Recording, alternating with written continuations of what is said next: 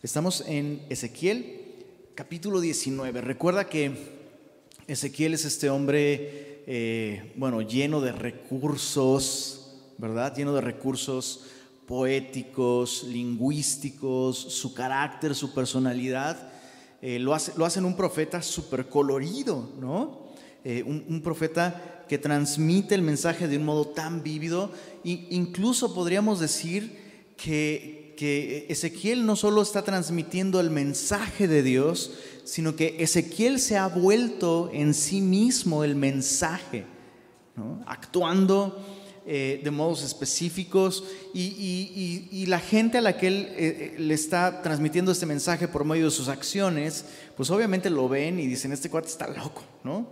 Lo cual, interesantemente, es lo que muchas veces sucede cuando alguien comienza a vivir el mensaje que descubre en la palabra de Dios. Eh, vamos a ser vistos de un modo extraño por la cultura que nos rodea. Y pues bueno, ese es el mensaje, eh, es el contexto eh, que estamos estudiando en el libro de Ezequiel, dirigido a aquellos en el exilio. Recuerda que Ezequiel está profetizándole a aquellos judíos que ya están en Babilonia y durante este tiempo aún Jerusalén no ha caído y eso ha dado lugar a falsos profetas que sugieren que Dios les va a liberar. Y en medio de este auge, ¿no?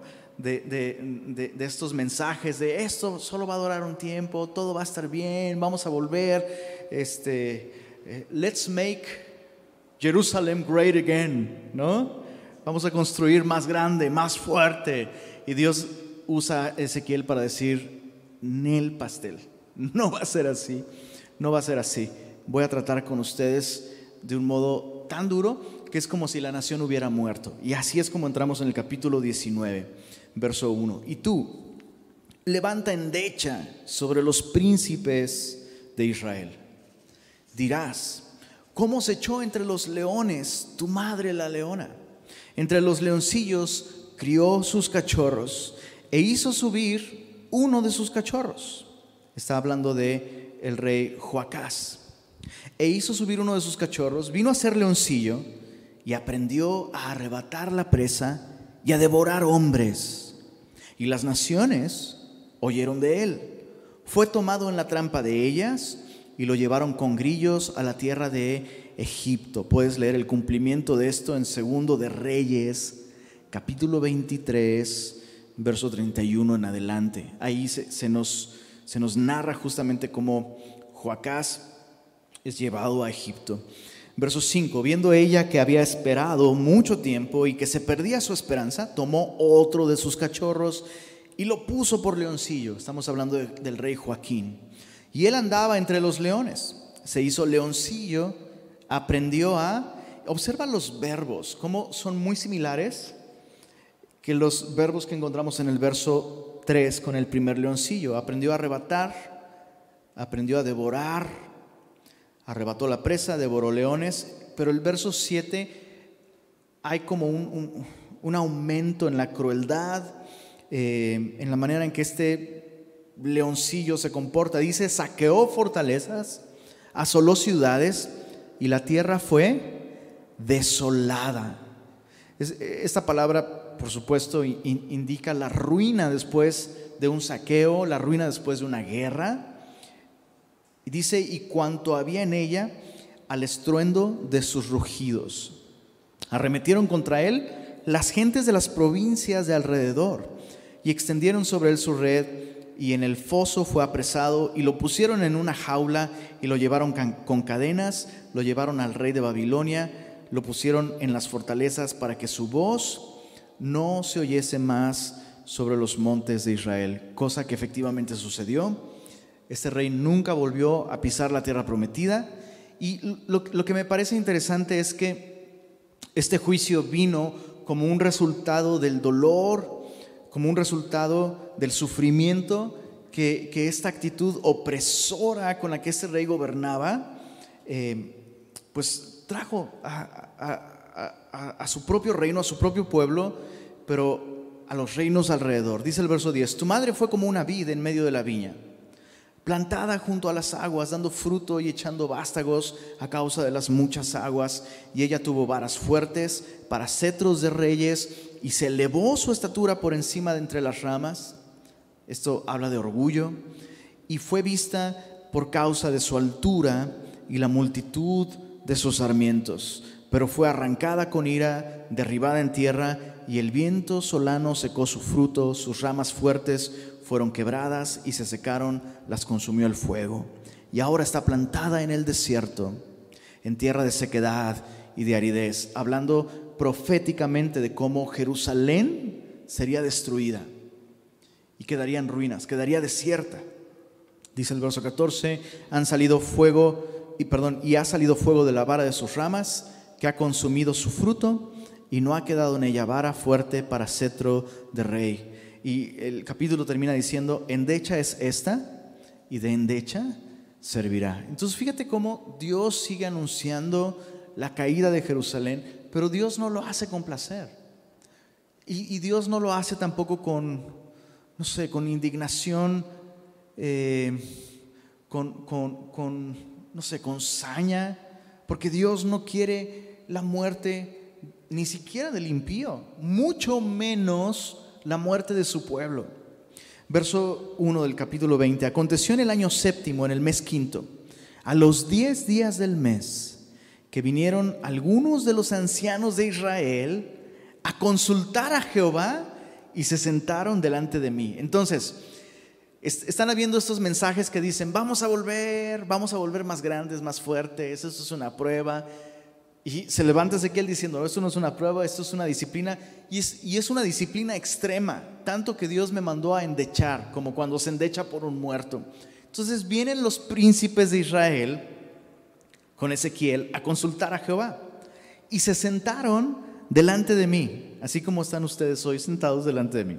Y vino a mí palabra de Jehová diciendo, Hijo de hombre, habla a los ancianos de Israel y diles, así ha dicho Jehová el Señor por favor, subraya esto en tu Biblia. ¿A consultarme? ¿Habéis venido vosotros? Vivo yo que no os responderé, dice Jehová el Señor. ¿Te sorprende esta declaración? ¿Te sorprende encontrar de boca del propio Dios diciendo, ah, con que vienes a pedir consejo, vienes a pedir dirección, vienes a pedirme que te hable, pues no te voy a hablar no te voy a dar dirección y no te voy a dar consejo. Ah, como vienes a orar, vienes pidiendo cosas, no te voy a oír, no te voy a responder. No. Qué, interesante, ¿no? Y una vez más, por eso es que necesitamos todo el consejo de Dios. No podemos solamente tomar las porciones de la Biblia que nos encantan. Al que todo el que busca y el que pide y al que toca, nos encantan esos versículos, ¿no? ¿Es esto una contradicción entonces? ¿Será que Dios está contradiciéndose en su palabra? Todo el que busca encuentra, el que toca se le abre, el que pide, o sea, ¿será que Dios está contradiciéndose? No. Lo que pasa es que Dios está viendo más allá de las acciones específicas, de las palabras específicas, de los movimientos específicos que hacen las personas y Dios ve el corazón. Y recuerda esto, la Biblia nos enseña algo, que no hay quien busque a Dios, no hay ni siquiera uno. Así que estas personas están en esa condición. Realmente no están buscando a Dios. No están buscando al Señor. Dios ha estado buscándolos a ellos, Dios ha estado enviando profetas, mensajes, Dios ha estado advirtiendo una y otra vez. No, sé si tienes, si tienes algún amigo así, o a lo mejor has sido algún amigo así, o has sido un hijo así, o un esposo, o lo que sea.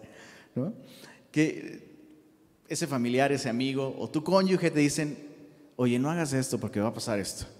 Y vas y lo haces. Y sucede.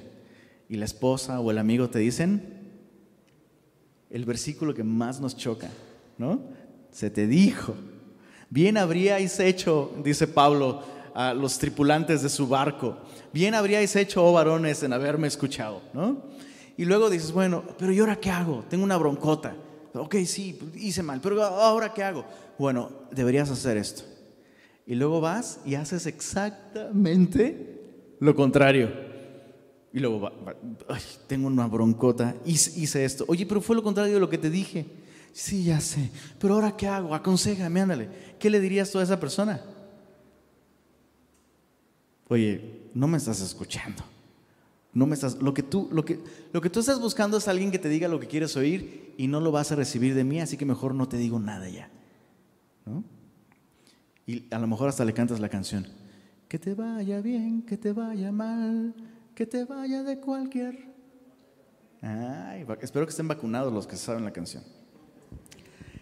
Eso es lo que Dios está diciéndoles. Dios está diciendo, no me estás oyendo. Y, y si yo te contesto el día de hoy, estoy reforzando esa fantasía que tú te has hecho en tu propia mente donde tú dices, no, si yo estoy llorando, si yo estoy buscando consejo, no, yo estoy buscando al Señor, de verdad. Dios está diciendo, para no participar en esa fantasía autodestructiva, mejor ya no te voy a hablar no seréis consultados por mí. Ahora, quiero que me acompañes, eh, vamos a revisar de un modo panorámico esos capítulos, pero quiero que observes cómo hasta el capítulo 22, no, perdóname, en el mismo capítulo 20, en el verso 4, después de que Dios dice, vivo yo que no responderé, en el verso 4 mira lo que Dios le dice a Ezequiel. ¿Quieres tú juzgarlos? ¿Los quieres juzgar tú, hijo de hombre? hazles conocer las abominaciones de sus padres. Ahora acompáñame solo a ver el, capítulo 22, verso 2. Vino palabra de Jehová a Ezequiel y le dijo, tú hijo de hombre, no juzgarás, no juzgarás tú a la ciudad derramadora de sangre. Entonces, del capítulo 20 al capítulo 22 tenemos como un solo tema, en donde Dios le está digámoslo así, le está, le está pasando la estafeta a Ezequiel. O sea, lo, lo, que Dios está diciendo con esto es, no se necesita ser Dios, no se necesita una, una, sabiduría celestial, ¿no? Súper elevada, no se necesita la sabiduría de Dios para darse cuenta que este pueblo está muy mal que, su problema es su pecado, el problema es su propia maldad. Su propia maldad los está destruyendo. No, o sea, esto lo puedes juzgar tú. Y me recuerda mucho esta porción en Primera de Corintios donde Dios, Dios mismo, usando a Pablo, exhorta a la iglesia de los Corintios que justamente estaban, bueno, si piensas que tu iglesia tiene problemas, checa la iglesia de los Corintios, estaban súper mal. Y Dios usa este mismo argumento de alguna manera a través de Pablo. O sea, ¿acaso no hay entre ustedes ni aun uno que puede juzgar? Que puede discernir entre lo que está bien y lo que está mal. ¿No hay ni siquiera uno entre todos ustedes que se dicen iglesia?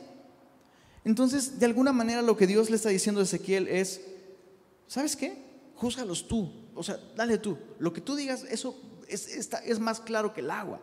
Ahora miren, el verso 4 dice, hazles conocer las abominaciones de sus padres. Desde el verso 5 hasta el verso 29 es un recuento de toda la historia de Israel desde que salieron de Egipto hasta el momento actual en el que Ezequiel se encuentra.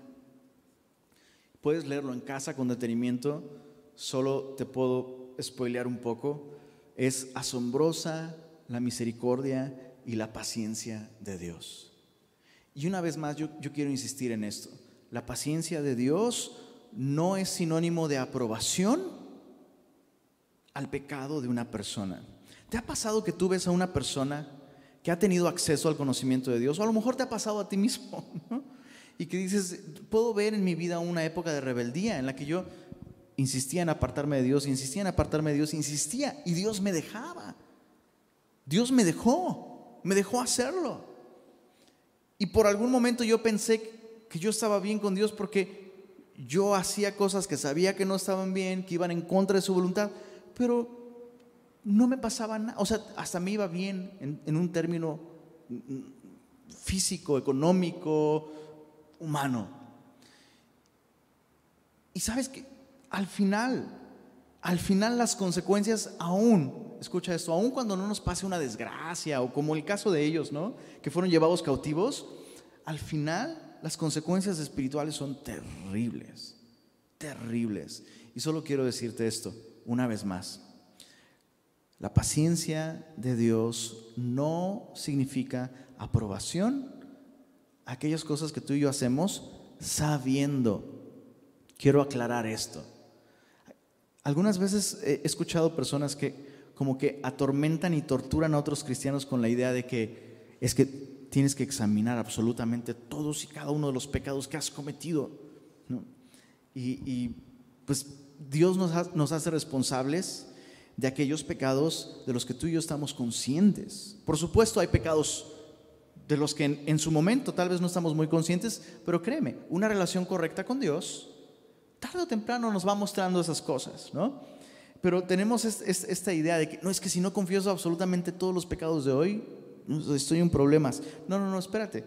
Me estoy refiriendo a los pecados que tú y yo sabemos. Entonces, el pueblo de Dios sabía, sabía su historia y Dios hace una recapitulación de todo esto hasta el capítulo, perdón, hasta el versículo 29. Y en el verso 30 continúa el capítulo 20, versículo 30. Di pues a la casa de Israel, así ha dicho Jehová el Señor, no os contamináis vosotros a la manera de vuestros padres y fornicáis tras sus abominaciones. Recuerda que este es un lenguaje para referirse a su idolatría. Entonces, lo que, lo que Dios le está diciendo al pueblo de Israel es, la misma historia que has visto en tus antepasados es la misma historia que tú estás protagonizando. Y, y esto me pegó tan duro, porque yo, yo no sé si a ti te pasó alguna vez, yo tengo como toda una historia eh, familiar complicada. Y, honestamente hubo un momento en el que yo orgullosamente creí que yo era mejor que mis padres. Lo digo con vergüenza. Porque Dios tuvo que abrirme los ojos y mostrarme, mostrarme una realidad. No soy mejor que mis padres. Así que yo solo, yo solo como quisiera recalcar porque esto está aquí. Si de alguna manera tú tienes asuntos pendientes con tus padres, ni se te ocurra pensar, es que yo jamás haría lo... Uy, bro, ten cuidado, ten cuidado, ten cuidado. Bueno, siempre digo, bro, pero las cis están incluidas. Los bros y las cis. No somos mejores que nuestros padres.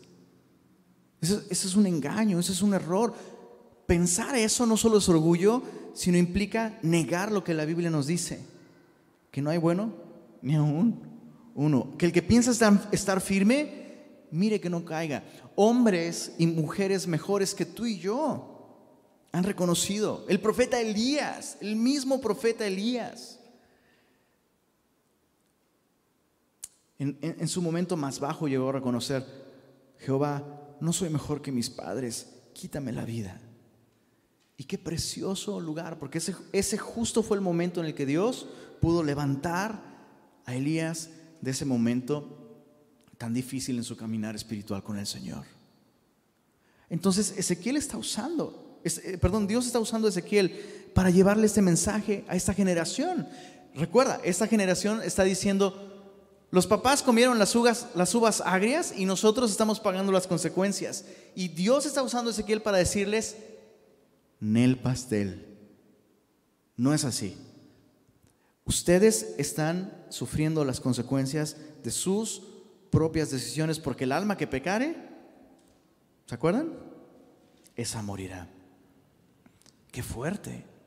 Bueno, verso verso 31, porque ofreciendo vuestras ofrendas, haciendo pasar vuestros hijos por el fuego, os habéis contaminado con todos vuestros ídolos hasta hoy y he de responderos yo, casa de Israel. Dios insiste en esto. Vivo yo, dice Jehová el Señor. ¿Qué dice ahí, perdón? Que no os responderé. O sea, ya para que Dios diga dos veces, no te voy a responder, no te voy a responder. O sea, me recuerda esta canción, ¿no? Que no, que no. Nada, nada, nada, nada, nada, nada, nada. Que no, no te voy a responder. Dice el verso 32. Ahora, aquí es donde me encanta. Bueno, Dios no nos va a responder. Entonces, ¿qué onda? Pues ya estamos huérfanos de Dios. Pues ya, ya Dios nos abandonó. Hagamos lo que queramos. Mira el verso 32. Y no ha de ser lo que habéis pensado, porque vosotros decís, pues seamos como las naciones, como las demás familias de la tierra, que sirven al palo y a la piedra. Esa es una expresión para referirse de un, modo muy duro, muy crudo, acerca de los ídolos. Verso 33, vivo yo, dice Jehová el Señor, que con mano fuerte y brazo extendido y enojo derramado he de reinar sobre vosotros. Entonces, fíjate, Dios está diciendo, no te engañes pensando que tienes una relación conmigo, pero tampoco te engañes pensando que vas a escapar de mí. Qué, increíble. Chicos, este es un Dios al que puedo temer y este es un Dios al que puedo amar también. Es un Dios al que puedo temer porque hay consecuencias de mis acciones y Él me va a hacer responsable de eso. Pero también es un Dios al que puedo amar porque a pesar de mi rebelión, no me voy a salir con la mía, persiguiendo mi pecado, persiguiendo mi necio corazón. Dios no me va a abandonar. Dice, con brazo, brazo extendido y enojo derramado, he de reinar sobre vosotros y os sacaré de entre los pueblos y os reuniré de las tierras en que estáis esparcidos con mano fuerte. Y una vez más dice el texto, y brazo extendido y enojo derramado. Y si tú realmente has nacido de nuevo y has tenido una época de hijo pródigo, yo, solo quisiera saber, ¿cuántos, ¿cuántos han pasado por una etapa de hijos pródigos? Donde dices, literal, o sea, acabé comiendo algarrobas junto a los cerdos. ¿Soy el único? Ay, Dios mío. Bueno, allá está. Gracias, bro. Acá, bro. Qué horrible, ¿verdad? Se siente horrible. Pero por otro lado dices, o sea, intenté vivir como si Dios no existiera y no me salió. Se ve tan fácil. Pues Dios es un Dios de amor que nos estorba, nos estorba para nuestro pecado. Ahora, antes de dejar esta sección y quedarnos con una idea equivocada, ¿te diste cuenta, versos 33 y 34? Es de reinar sobre ustedes con mano fuerte. ¿Y qué dice? Brazo extendido. Verso 34 lo repite él, con mano fuerte y brazo extendido y enojo derramado. Y el máximo cumplimiento de esto no lo tenemos en la destrucción de Jerusalén, sino lo tenemos en la destrucción del Hijo de Dios. Porque fue en la cruz donde Jesús nos conquistó como Rey de Reyes y Señor de, Señores, con ira, derramada y brazos extendidos. Fue en la cruz donde, donde Cristo realmente sació las demandas de un Dios justo por nosotros. ¿Para qué? Para que tú y yo no experimentáramos este enojo derramado, pero sí pudiéramos experimentar el privilegio de ser gobernados por este Rey bondadoso y amoroso. Verso, verso 35, y os, y os traeré al desierto de los, de los pueblos y allí litigaré con vosotros cara a cara como litigué con vuestros padres en el desierto de la tierra de Egipto, así litigaré con vosotros, dice Jehová el Señor. Os haré pasar bajo la vara. Este es un buen versículo para citarle a nuestros hijos cuando, hey, si no te portas bien. Y os haré entrar en los vínculos del pacto. ¿Te das cuenta? O sea, Dios está diciendo, no te voy a dejar que te salgas con la tuya. No te voy a dejar que te salgas con la tuya. Te voy a hacer entrar en los vínculos del pacto. Gracias a Dios que aun cuando Dios disciplina y nos hace pasar bajo la vara, lo hace con amor. Oh, cómo duele el amor de Dios a veces, ¿verdad? y, y duele muchísimo. Pero así es el amor de Dios. Dice el verso 38, y apartaré de entre vosotros a los rebeldes y a los que se rebelaron contra mí, de la tierra de sus peregrinaciones los sacaré, mas a la tierra de Israel no entrarán. Y sabréis que yo soy Jehová, y a vosotros, oh casa de Israel, así ha dicho Jehová el Señor. Chécate esto, por favor. Andad cada uno tras sus ídolos y servidles, si es que a mí no me obedecéis, pero no profanéis más mi santo nombre con vuestras ofrendas y con vuestros ídolos. Básicamente Dios está diciendo, o sea, o te quedas o te vas. Pero no, no digas que te quedaste cuando realmente te fuiste.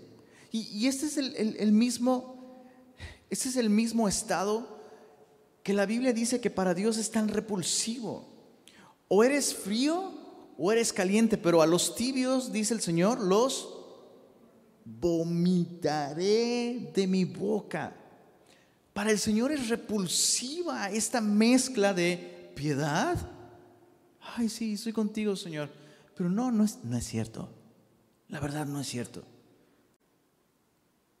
La realidad es que sigo amando mi pecado. Y, quiero esto y estoy dejando que esto me gobierne y le estoy entregando voluntariamente. No hay una lucha, ¿eh? No hay una lucha con el pecado. Solo activo mi modo cristiano en un momento y en otro, para pecar a gusto, activo mi modo pecador. Entonces es lo que Dios está diciendo. Hey, no quiero esto. Entonces, si lo que quieres es servir a tu ídolo, hazlo. Ve, sírvele. Pero no profanes más mi santo nombre. Verso 40. Pero en mi santo monte en el alto monte de Israel, dice Jehová el Señor, allí me servirá toda la casa de Israel, toda ella en la tierra. Allí, subraya esto, los aceptaré. Y allí demandaré vuestras ofrendas y las primicias de vuestros dones con todas vuestras cosas consagradas. Como incienso agradable os aceptaré, subraya, os aceptaré, segunda vez que se menciona cuando os haya sacado de entre los pueblos y os haya consagrado de entre las tierras en que estáis esparcidos, y seré santificado en vosotros a los ojos de las naciones. Dios promete restauración, pero si te das cuenta, esta restauración es posible porque Dios va a redimirlos, Dios va a rescatarlos, Dios va a sacarlos de allí. Y sabréis, verso 42, que yo soy Jehová cuando os haya traído a la tierra de Israel, la tierra por la cual alcé mi mano, jurando que la daría a vuestros padres. Allí os acordaréis de vuestros caminos y de, todas, de todos vuestros hechos en que os contaminasteis y os aborreceréis. Leíste bien, os aborreceréis a vosotros mismos a causa de todos vuestros pecados que cometisteis. Por eso es tan sorprendente que sea tan popular entre círculos cristianos esta idea de amarse a uno mismo, ¿no? O sea, se promueve como una virtud. No, es que ámate a ti mismo, ¿no? O incluso el tienes que aprender a perdonarte a ti mismo. Y Dios lo que dice es, no, el problema es que te amas demasiado a ti mismo y cuando has comprendido la gracia de Dios, quién es Él y quién eres tú, realmente el, resultado va a ser que vas a terminar aborreciéndote a ti mismo. Ahora, antes de, quedarnos con una idea equivocada, e, e, esto no está hablando de, no sé, de, un desequilibrio mental que te lleva a hacerte daño, ¿no? o sea, a lastimarte o a matarte de hambre o a tirarte al suelo, lo que sea. No, eh, está hablando de una genuina convicción de que el problema, el mayor problema en tu vida, eres tú. O sea, cuando, cuando un hombre, escucha esto, cuando un hombre deja de defenderse a sí mismo, y se pone del lado de Dios para decir culpable a la imagen en el espejo, a esa persona le resplandeció. A esa persona le cayó el 20. Esa persona ha experimentado esto, la intervención de Dios en su vida, rescatándole de su condición perdida y separada de Él. Entonces Dios promete esto, yo, los voy a restaurar, voy a intervenir, voy a hacer una obra en sus corazones, no solo los voy a rescatar de las, de las tierras geográficamente en donde están, sino los voy a rescatar de esa condición del corazón en la que ustedes viven exaltándose a sí mismos y van a terminar así como Job, ¿no? ¿Recuerdas cuando Job tuvo esta visión de Dios?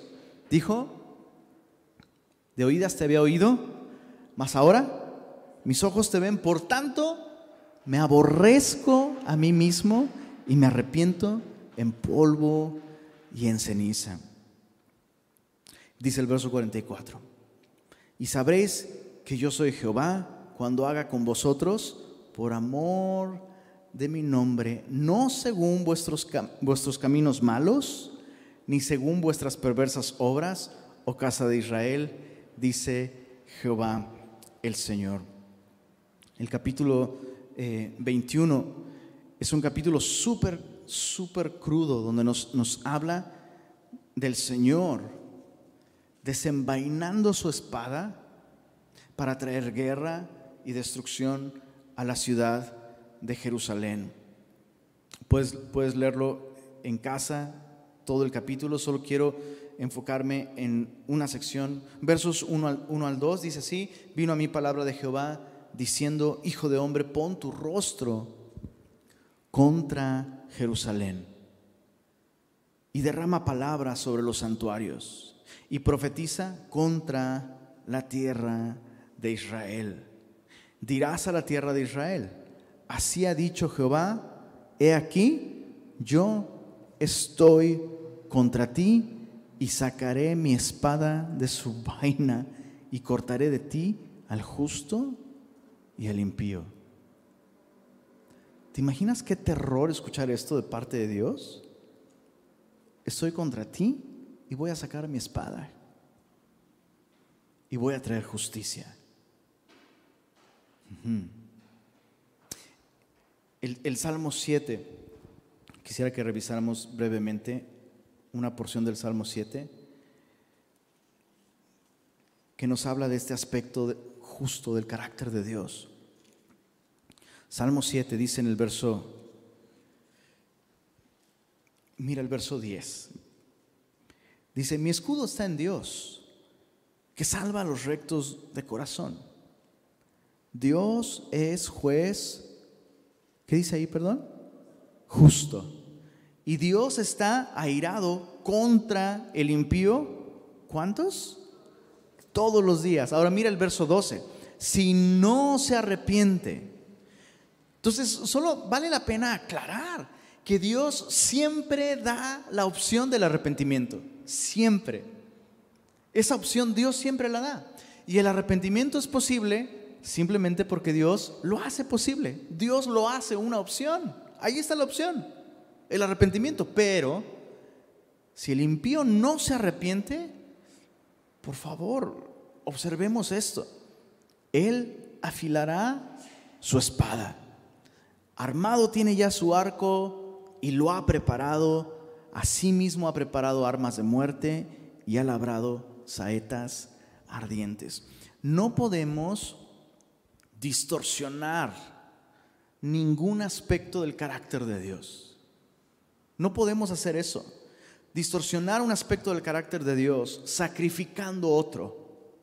Una de las cosas que nos cuesta trabajo hacer, y sabes, yo lo, entiendo, cuando descubres el amor de Dios y te cae el 20 sobre el amor de Dios, la verdad es que es tan alto que no puedo estar arriba de él tan bajo que no puedo estar, tan ancho que no puedo estar, más gordo que Él.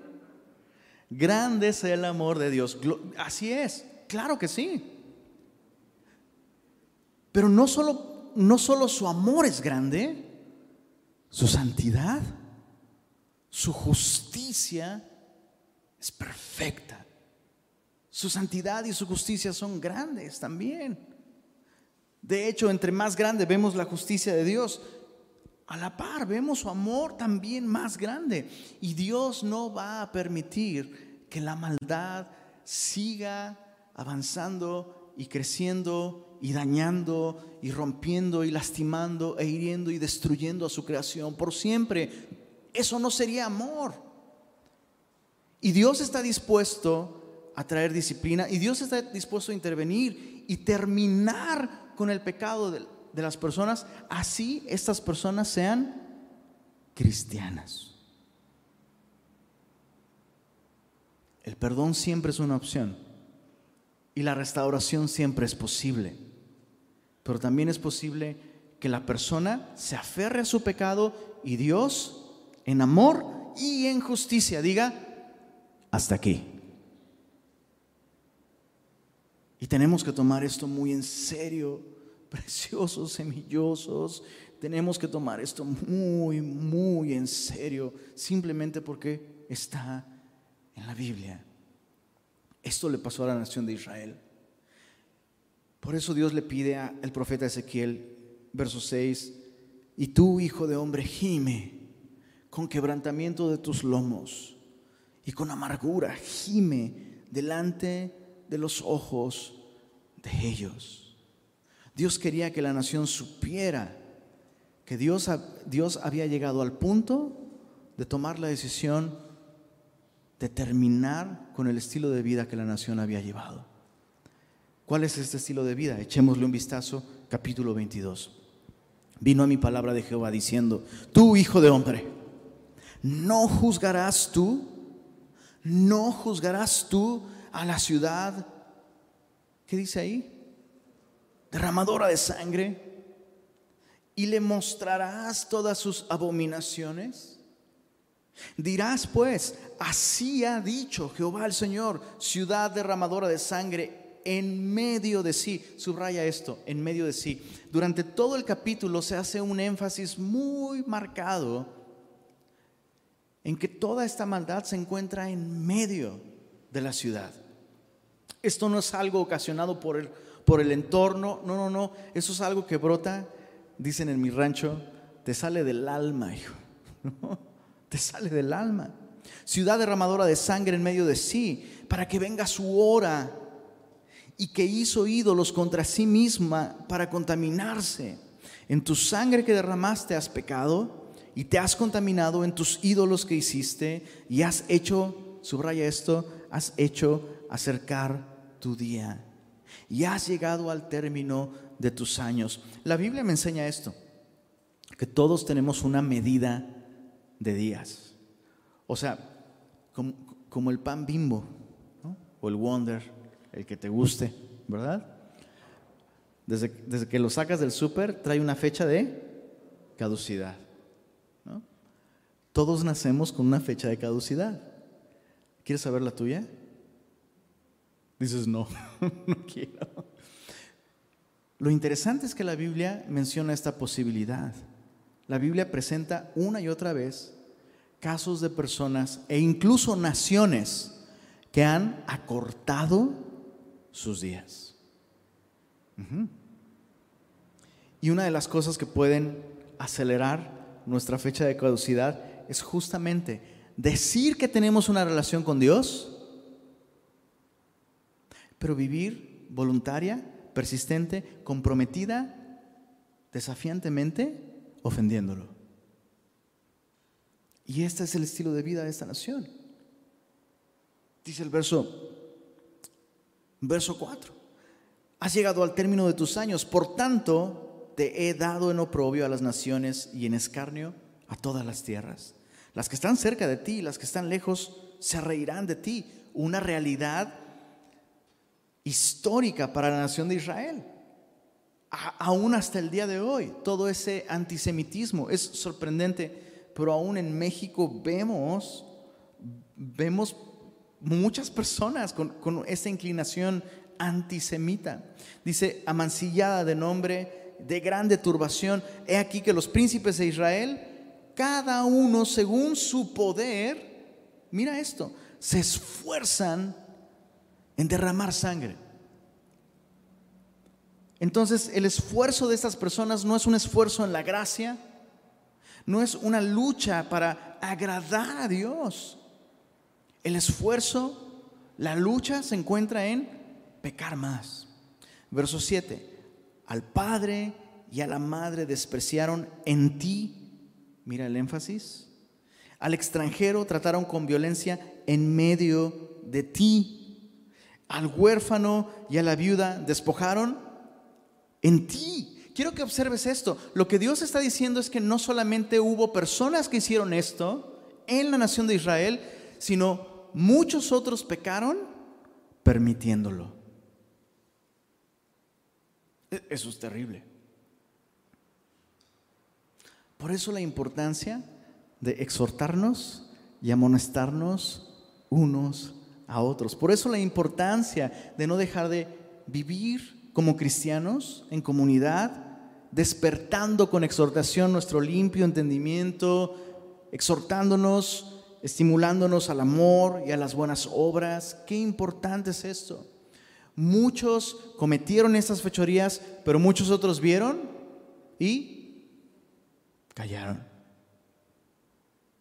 Y Dios hace responsable a estas personas también. Verso 8, mis santuarios menospreciaste. Uh, es una gran señal de alarma cuando tú y yo empezamos a menospreciar los medios de gracia que Dios nos ha dado. A la nación de Israel Dios le dio un lugar, el templo, un sistema de sacrificios, ordenados todos en la ley. A nosotros Dios nos ha dado muchos otros medios de gracia. ¿Tienes una Biblia en tu casa? No la menosprecies. ¿Tienes tiempo para apartarte un momento y estar con el Señor? Dios te da la oportunidad, no sé, de discipularte, de, de servir, lo que sea, de conectarte a una transmisión, lo que sea.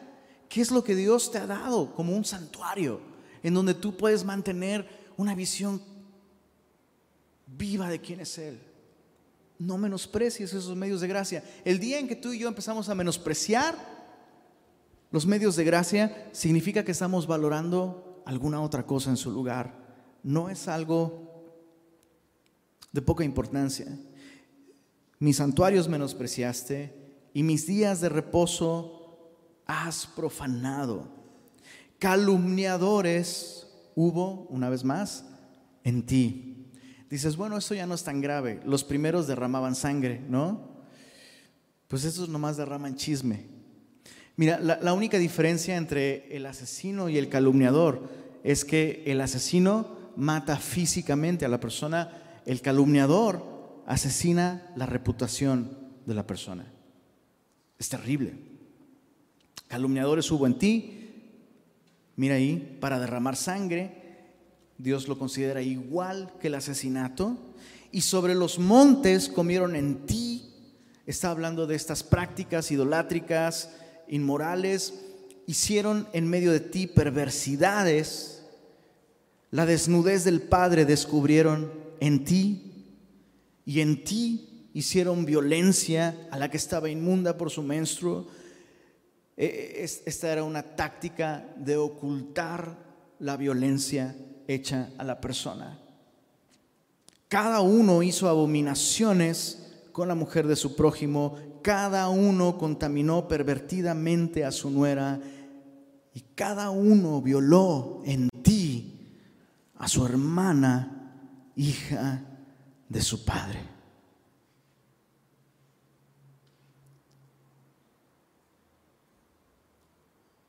¿Dónde sucedieron todas estas cosas, perdón? En medio del pueblo de Dios. ¿Y será que estas cosas suceden en la iglesia el día de hoy? Claro que sí sí suceden. Y solo puedo decir que Dios ofrece perdón, perdón de pecados a la persona que ha ofendido. Pero, y eso es muy importante, ¿acaso Dios no ama a las víctimas?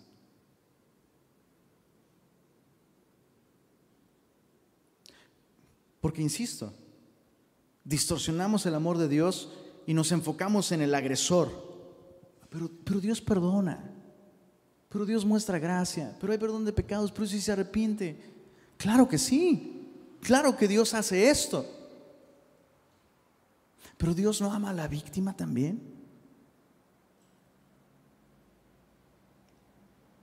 Entonces, ¿cómo, cómo, puede, ¿cómo puede haber amor hacia la víctima si se le permite al agresor seguir lastimando a otras víctimas o incluso a las mismas víctimas? Y, y yo solo quiero, una vez más, o sea, lo hemos dicho muchas veces, lo hemos dicho muchísimas veces y espero que quede muy claro. Hay perdón de pecados, por supuesto, pero debe haber consecuencias. En casos así, se tiene que cuidar a la víctima también y lo que siempre aconsejamos en Semilla de Mostaza, siempre, si una mujer está sufriendo violencia, si alguien ha sido víctima de abuso, las estadísticas nos dicen siempre que la mayor cantidad de abusos suceden dentro de los núcleos familiares. Siempre es alguien cercano, siempre es alguien conocido, siempre es alguien de confianza, siempre. Y tristemente, tristemente, a las víctimas se les dice simplemente, ni modo, te tienes que aguantar y tienes que perdonar porque Dios perdona a la persona que te hizo esto. Lo cual es, es terrible y hace muchísimo daño porque por un lado es cierto, pero esa no es toda la verdad. Y no se protege a las víctimas. Se les dice que denunciar es un acto de odio y de rencor y que eso las hace malas personas cristianamente hablando. No, señores. Esas cosas se tienen que denunciar. Perdonar al abusador es otra cosa y claro que Dios no solo invita, sino capacita a la persona que ha sufrido abusos para poder hacerlo y ser libre del rencor. Dios hace eso. Pero, pero para Dios es importante la víctima también. Necesitamos recuperar esta cultura bíblica de proteger al desamparado, al débil, al vulnerable. Chicos, ¿tiene sentido? ¿Está siendo claro esto que estoy, que estoy diciendo? Es muy importante, muy, muy importante. Denunciar un acto así no te hace menos cristiano, no te hace un mal cristiano, no te hace alguien que no ha perdonado. De hecho, estoy convencido de que esto tienes, lo tienes que hacer si quieres encontrar recursos para perdonar, porque al denunciar estás reconociendo que hubo algo que te hicieron. La deuda de una persona en semejante caso es una deuda con las leyes de la sociedad. Su deuda con Dios no la puedes resolver tú, la tiene que resolver esta persona. El pueblo de Israel permitió que esto continuara, que esos abusos continuaran en medio de ella. Y por eso, escucha esto, por eso Dios juzgó a toda la nación. Tenemos que tomarnos esto bien en serio. Verso, verso 12, precio recibieron en ti para derramar sangre, interés y usura tomaste. Y a tus prójimos defraudaste con violencia. Y mira cuál es la raíz de todo el, el problema. Te olvidaste de mí, dice Jehová el Señor. La mayor expresión de perversión en la mente de una persona y pon mucha atención a esto, la mayor manifestación de, perversión en la mente humana no tiene que ver con cosas inmorales y pensamientos malvados. La mayor expresión de perversión en la mente humana es la ausencia de Dios en nuestros pensamientos. La Biblia describe al impío así, no hay Dios en ninguno de sus pensamientos. Eh, eh, y eso es exactamente lo que llevó a la nación a, semejante estado. Ahora, lo, lo sorprendente para mí, y a mí me aterra esto, es que es posible olvidarse de Dios en medio de todo un calendario de festividades religiosas y ritos y todas estas cosas. Es posible, es posible. Verso 13. He aquí que batí mis manos a causa de tu avaricia que cometiste y a causa de la sangre que derramaste en medio de ti. O sea, Dios, Dios está actuando de un modo drástico para llamar la atención. No es como cuando el maestro está perdiendo a sus alumnos, ¿no? En medio de la clase. Así los alumnos están como en Babilonia. y el maestro empieza a aplaudir, ¡Ey! acá, todos acá. Dios está haciendo eso. Y yo, solo quiero que tú te preguntes, ¿están sucediendo cosas en mi vida que son como, ¡Ey, ey, ey, ey, ey! Acá, atención acá, mírame, mírame. Es que, perdóname, pero no tenía otra manera de capturar tu atención. ¿Ha sucedido algo así en tu vida? No, no debemos ignorar los manotazos de Dios. Mira el verso 14, ¿estará firme tu corazón? ¿Serán fuertes tus manos? En los días que yo proceda contra ti, yo, yo Jehová he hablado y lo haré. Y esta es una manera de Dios de decir, hey, todos esos profetas que te dicen, no, no, no, Dios, Dios va a darnos fuerza y estaremos alegres, ¿no? Y vamos a alegrarnos. Dios está diciendo, hey, no, tu corazón no va a estar firme, tus manos no van a ser fortalecidas por mí, va a ser todo lo contrario. Te dispersaré por las naciones, te esparciré por las tierras, haré fenecer de ti tu inmundicia. E, esa es la idea. Dios no quiere destruir a su nación, Dios quiere destruir la impiedad en su nación.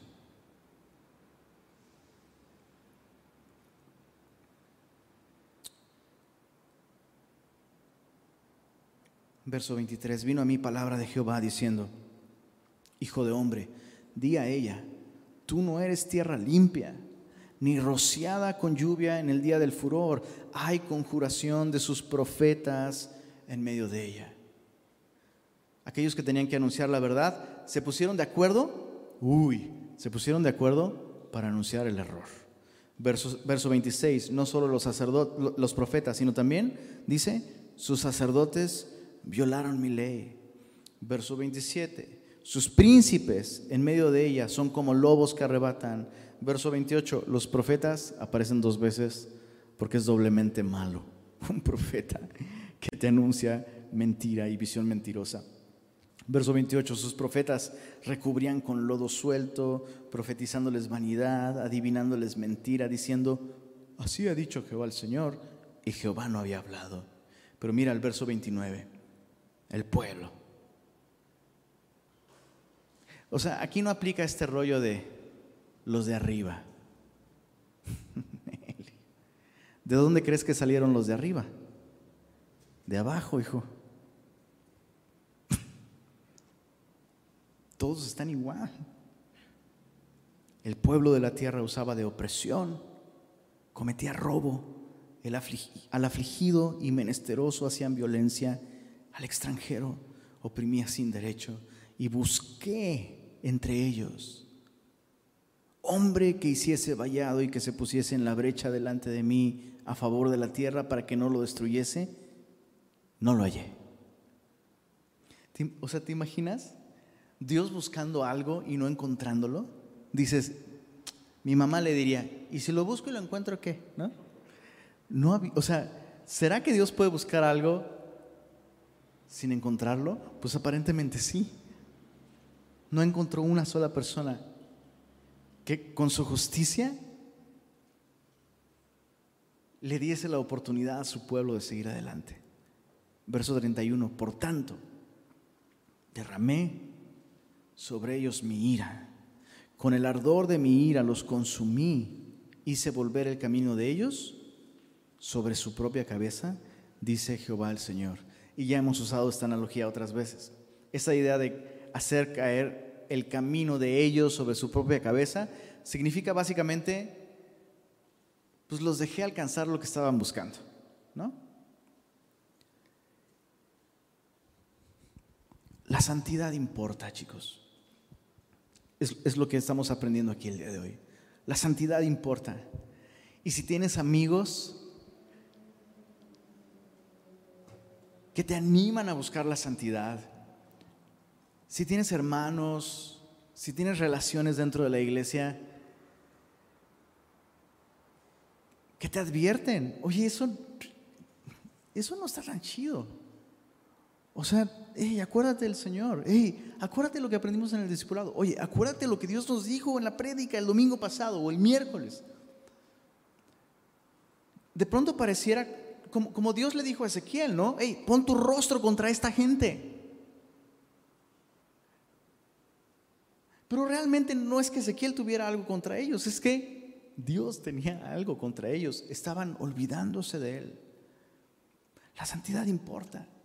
No deseches aquellos amigos que te animan a perseguir la santidad. No deseches aquellos amigos que te aman lo suficiente para decirte, estás bien mal. Eso está mal. Perdóname, yo sé que no es lo que quieres oír, pero estás mal. ¿Por qué no te arrepientes? ¿Por qué no dejas esto? ¿Por qué no vuelves al Señor? Regresa. Qué importante es. Y otra cosa muy importante, seamos ese tipo de amigos. Una de las razones por las que el juicio llegó a la nación de Israel no solo es porque había personas que estaban haciendo lo malo, sino porque el resto de los que no estaban haciendo lo malo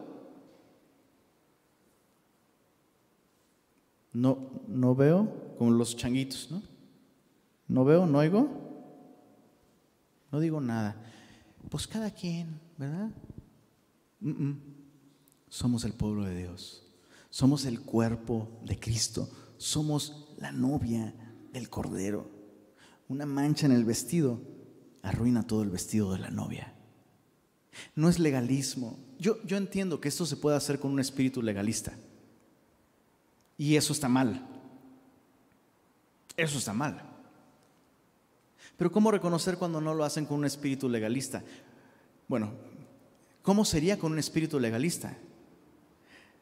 Te exhorto y te reprendo porque ¿cómo es posible que tú hagas esto? Y que no seas como yo. Eso es legalismo.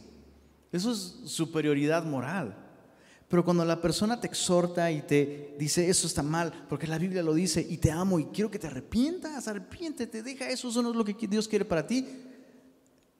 Eso no es legalismo, eso es amor, eso es, dice el eslogan de nuestra, de nuestra iglesia, semilla de mostaza, compañerismo cristiano.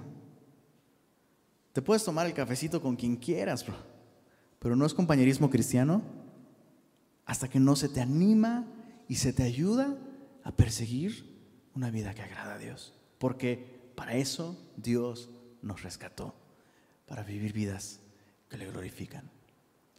Que el Señor nos ayude, ¿verdad? ¿Oramos? Padre Bello, gracias por tu palabra. Ayúdanos a, ayúdanos Señor a despojarnos del viejo hombre que está viciado según deseos engañosos. Ayúdanos a renovar nuestro entendimiento, Señor.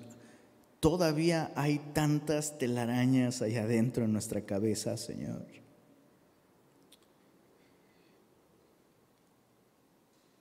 Ayúdanos a tener un entendimiento sano, bíblico, de quién eres tú, Señor, de tu carácter. Nos ha sorprendido tu amor, Señor. Y tu amor es asombroso, Señor. Tu gracia es exagerada, Señor. Pero no permita, Señor, que nos olvidemos de tu justicia, de tu santidad, de tu rectitud, de tu compasión, Señor, por aquellos que sufren por aquellos a quienes hemos hecho sufrir incluso, Señor. No permita, Señor, que caigamos en estos terribles errores de pensar que nos vamos a salir con la nuestra pecando porque tú nos amas, Señor. Ese no eres tú, Señor. Ese no es el Dios de la Biblia. Y te ruego, Señor, que como iglesia, como familias, Señor, como creyentes, a cada uno, nos des una visión clara de quién eres tú, Señor. Alinea nuestra vida entera, Señor, nuestros pensamientos con tu verdad. Y llénanos de ti, Señor. No queremos que nuestra mente esté vacía de tu persona. Y, y, no estamos hablando de versículos bíblicos, Señor. Queremos que se queden allí, Señor, pero queremos tenerte a ti en nuestra mente, Señor. Pensar como tú, Señor. Tener la mente de Cristo. Concédenos esto, Señor, y sigue transformándonos. Te ruego por aquellos que han pecado, Señor. Te ruego por aquellos que el día de hoy se ven reflejados en este estudio. Muéstrales tu gracia también, Señor. Te ruego por aquellos que han sufrido, Señor. Por aquellos que han padecido cualquier tipo de abuso. Ayúdales a ver con claridad, Señor. Y como iglesia, Señor, sigue lavándonos con tu palabra, sigue transformándonos. No nos dejes igual, Señor. Queremos seguir siendo transformados de gloria en gloria por el poder de tu Espíritu. Y pedimos esto en el buen nombre de Cristo Jesús.